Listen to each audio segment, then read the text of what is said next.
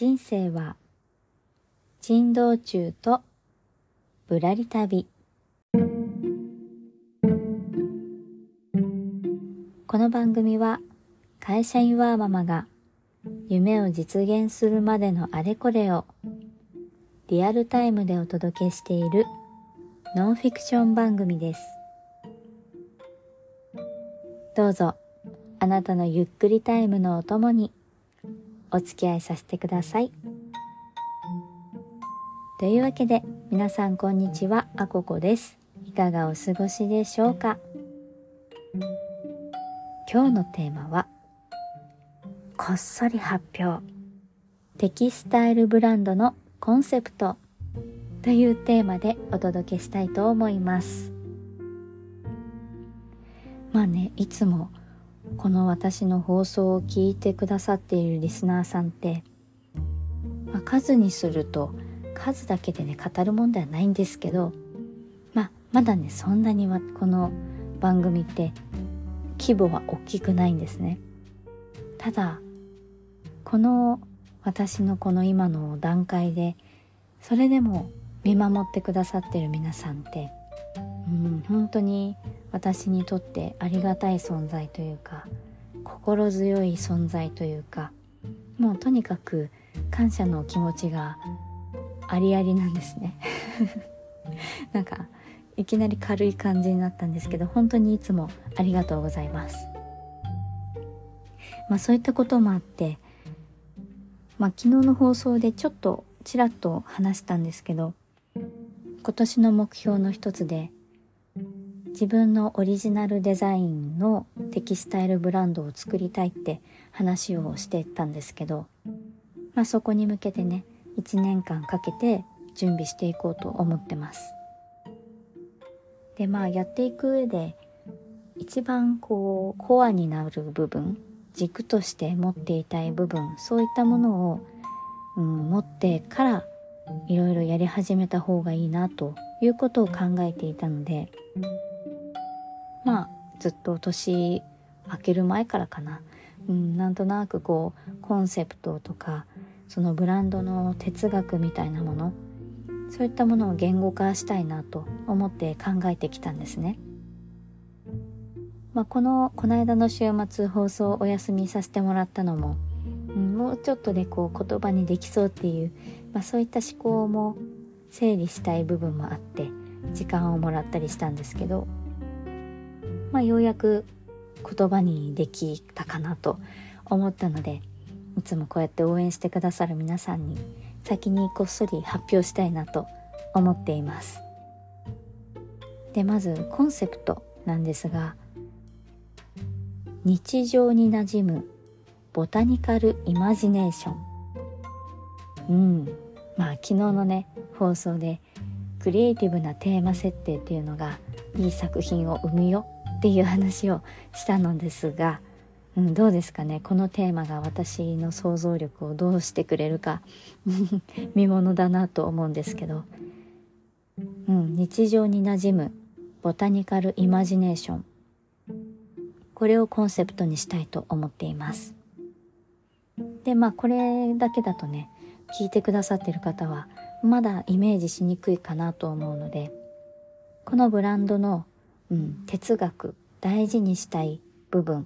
ていうのをこれからお話ししようと思うのでこれがまあこのコンセプトにつながってくると思って聞いてもらえればと嬉しいんですけれども。日本語がガチャガチャなんですが。うん。一応このテキスタイルブランドの哲学考え方、うん、価値観みたいなものをちょっとこれから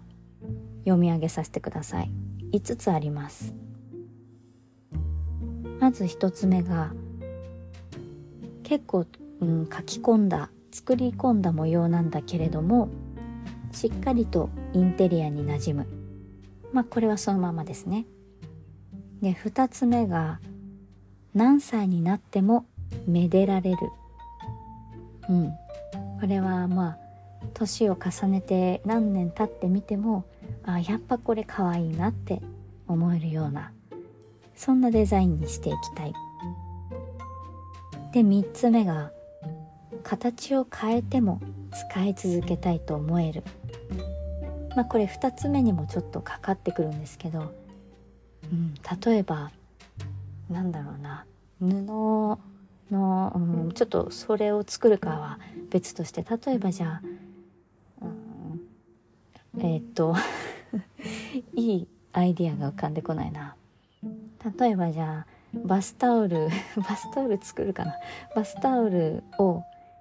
こう販売したとしてそれを購入してくださった方がもうね擦り切れちゃうほど使った後にでも可愛いからもう一個活用したいと思ってじゃあ例えばそれを切ってこう雑巾にするとかなんかランチョンマットタオルのランチョンマットってあるかな。まあ何かね別のものにこう自分でリメイクしてでも使い続けたいなと思ってもらえるような長く愛着が持てるようなものづくりをするっていうのが3つ目。で4つ目が人の心を癒す自然と動物のモチーフ。これはね以前読んだ本の中にあったものであのねあまあ、自然ってこう本当に森の中とかそういう林の中に身を置くっていうのが本当に人の心にいい影響を与えるっていうのは、うん、いろんな実験で、まあ、いろんな書籍でも語られていることなんですけれどもこれってねあの例えばじゃあ自然の風景の映像とかでも結構いい効果が得られるっていう実験結果もあるそうなんですね。でこれ私デザインにも効いてくるなとは思ってるんです。うん、写真じゃなくても美しい植物の絵とかそういったものもやっぱ人の心に、うん、安らぎとか、うん、そういったね癒しを与えてくれるんじゃないかなっていうのを信じているので、うん、私が作るテキスタイルブランドのデザインのモチーフも基本的にはそういった自然とかまあ、それにまつわる動物とかそういったものが登場するようなものにしていきたいなっていうのが、え、4つ目です。で最後5つ目がちょっとの遊び心とスパイスをうんっていうのがあるんですよね。まあ、これ私の性格でもあるんですけどちょっと一癖加えたいところがあってまあねこれがいいのか悪いのか、うん、分かんないけれども多分この癖はうん普通にデザインしていく中で出てしまう いいのか悪いのか置いといて、うん、まあでもそれを前向きに捉えるとそれが私のデザインの個性になるのかなというふうにも思っているのでそう。だからさっきのコンセプトが日常に馴染むボタニカルイマジネーションって言ったんですけどこのイマジネーションの部分が私の出す、うん、遊び心みたいなところで、まあ、ただのこうボタニカルなデザイン、まあ、葉っぱ美しい葉っぱとかお花が施されたデザインってだけじゃなくて何かそこに、うん、何か隠れてたりとかあよく見たらこういうこういうメッセージなのだろうかっていうのが読み取れるようなものだったりとかちょっと想像力を刺激してくれるようなそんなデザインを作る作っていきたいなということを考えています。そう。ちょっとどうですかね。この考え方というか価値観の説明の中で私がコンセプトを日常に馴染むボタニカルイマジネーションにしたうん、理由がこう感じ取っていただけたでしょうか。ようやくねあの言語化できたばっかりなのでこうやって口頭で説明するのが初めてなんですよね。なので、うん、ちょっともしかしたら分かりにくいかなと思ったりもするんですが、まあ、ちょうどこう固まってきたこともあってこっからそれをコアにしながら、うん、そのオリジナルデザインのこれからデザインを描いていこうっていう段階に入っていってます。うん、なので、